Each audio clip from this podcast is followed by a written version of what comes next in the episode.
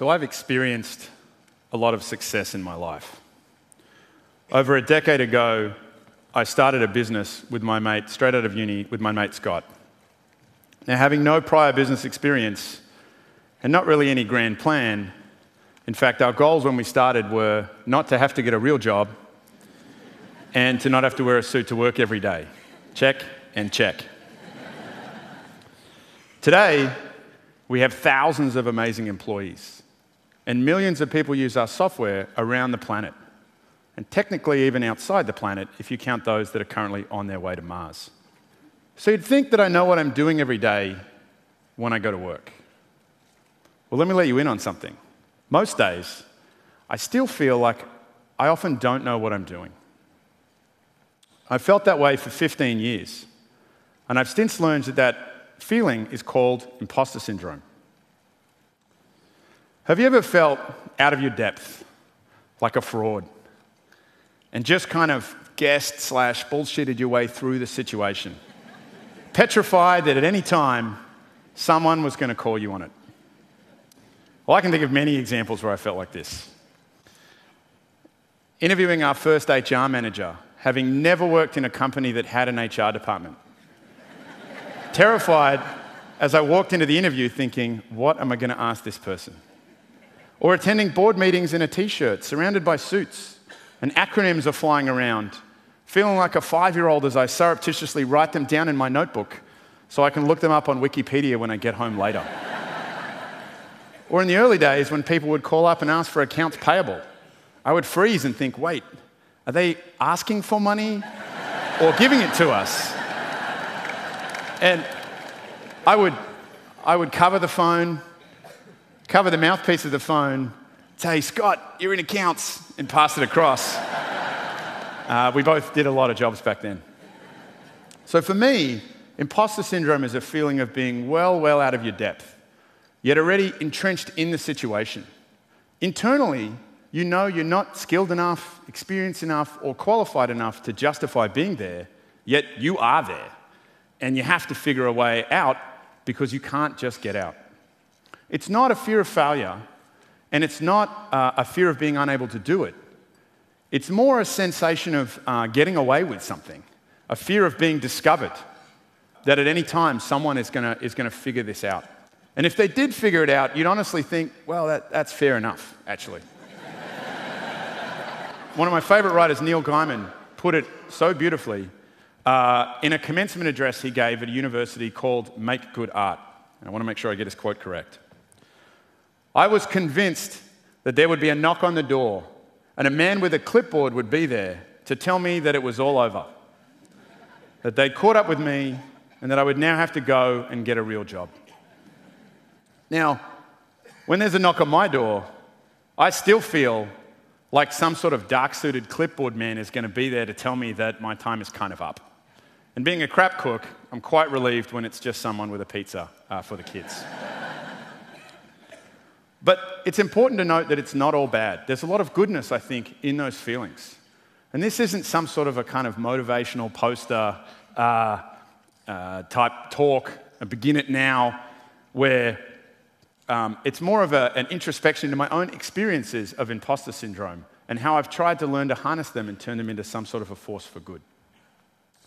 And a great example of those experiences is in the early days of Atlassian's history. We were about four years old and we had about 70 employees.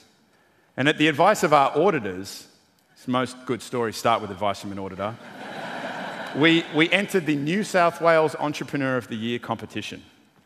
Now, we were surprised when we won the New South Wales Entrepreneur of the Year in the young category for entrepreneurs under 40. There were eight categories.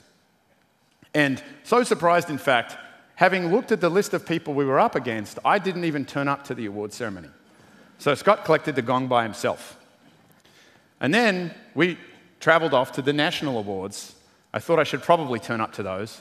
So we rented some suits. Um, I invited a girl that I had just met. We'll get to her in a second. And off we went to the big black tie gala. Now, our surprise turned to shock in the first award of the night, the young category, when we beat all of the other states and won the Australian Young Entrepreneur of the Year. And when the shock wore off, we got a lot of champagne to the table and the party began, and the night was surely over. We were having a, a royally great time. So, fast forward to the last award of the night, and our shock turned into everybody's shock when we won the Australian Entrepreneur of the Year against all of the other categories. Now, so shocked was everybody else, in fact, that the announcer, the CEO of Ernst & Young, opened the envelope and the first words out of his mouth were, Oh my God.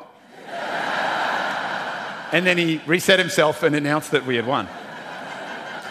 So we knew we were in way too deep. Uh, and from there, the water got a lot deeper because we jetted off to Monte Carlo to represent Australia in the World Entrepreneur of the Year against 40 other different countries.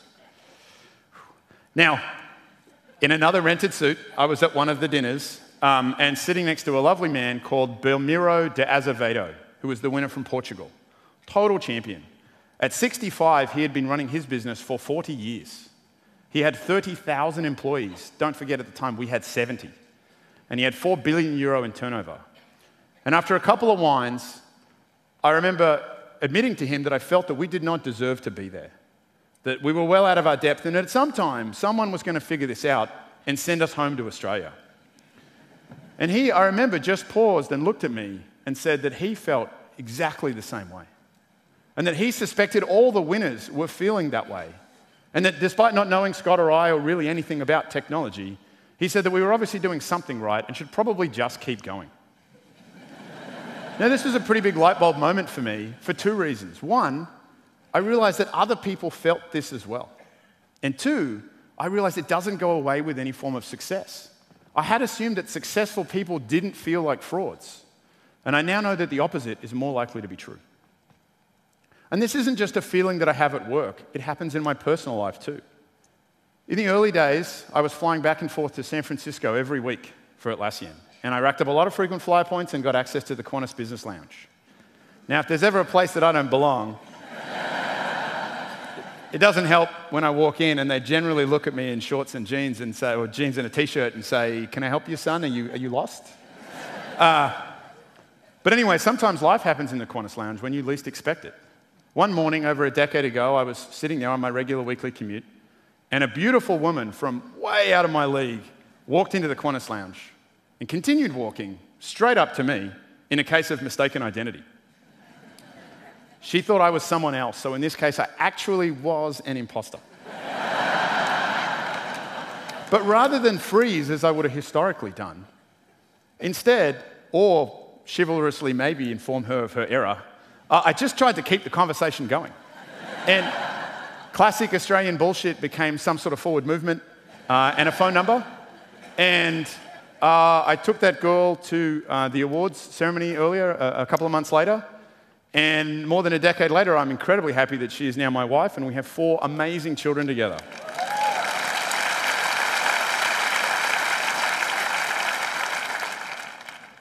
But you'd think that when I wake up every morning, I wouldn't roll over and look at her and think she's going to say, Who are you? And who gave you that side of the bed? Get out of here. But she doesn't. And I think she sometimes feels the same way.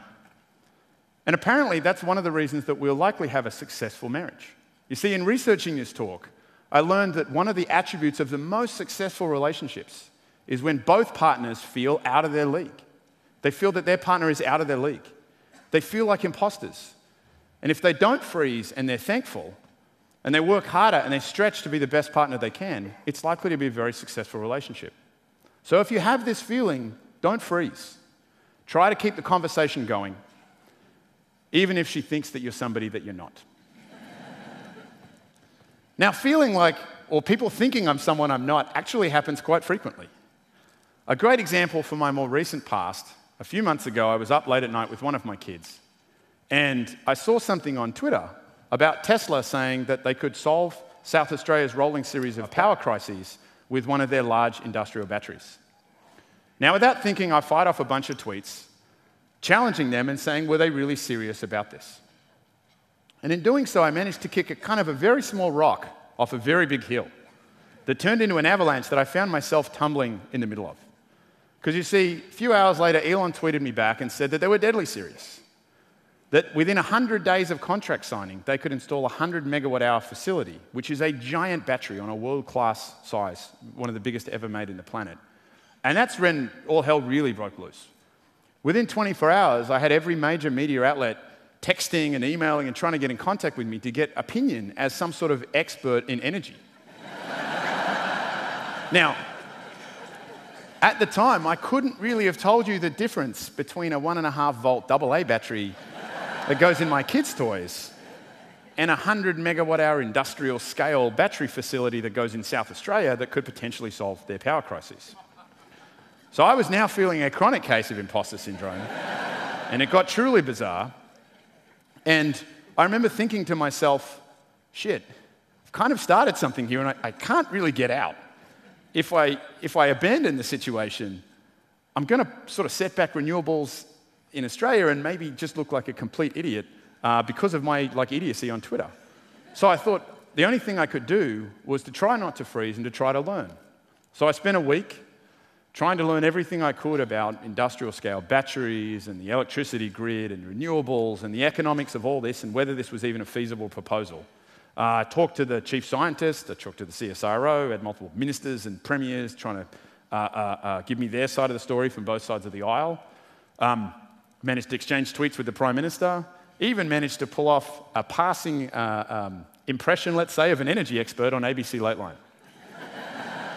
Uh, but as a result of all this, South Australia did put out a battery tender, and they had more than 90 applications for that battery tender. And the national conversation over a period of a few months moved from these sort of theatrical lumps of coal in the parliament to discussing kind of which industrial scale battery chemistry was the best for building large scale renewable batteries. So I think that the important lesson is by that time in my life, I knew well that I was an imposter. I knew I was miles out of my depth. But instead of freezing, I tried to learn as much as I could, motivated by my fear of generally looking like an idiot, and uh, tried to turn that into some sort of a force for good. So, one of the things I've learned is that people think that successful people don't feel like frauds. But I think, especially knowing a lot of entrepreneurs, the opposite is more likely to be true. But the most successful people I know don't question themselves, but they do heavily question, regularly question their ideas and their knowledge, right? They know when they're when the water is way too deep. And they're not afraid to ask for advice. They don't see that as a bad thing. And they use that advice to hone those ideas, to improve them, and to learn. And it's okay to be out of your depth sometimes. I'm frequently out of my depth. Uh, it's okay to be out of your depth. It's okay to be in a situation where you just can't push the eject button. So long as you don't uh, freeze, so long as you harness the situation, don't be paralyzed, and try to turn it into some sort of a force for good.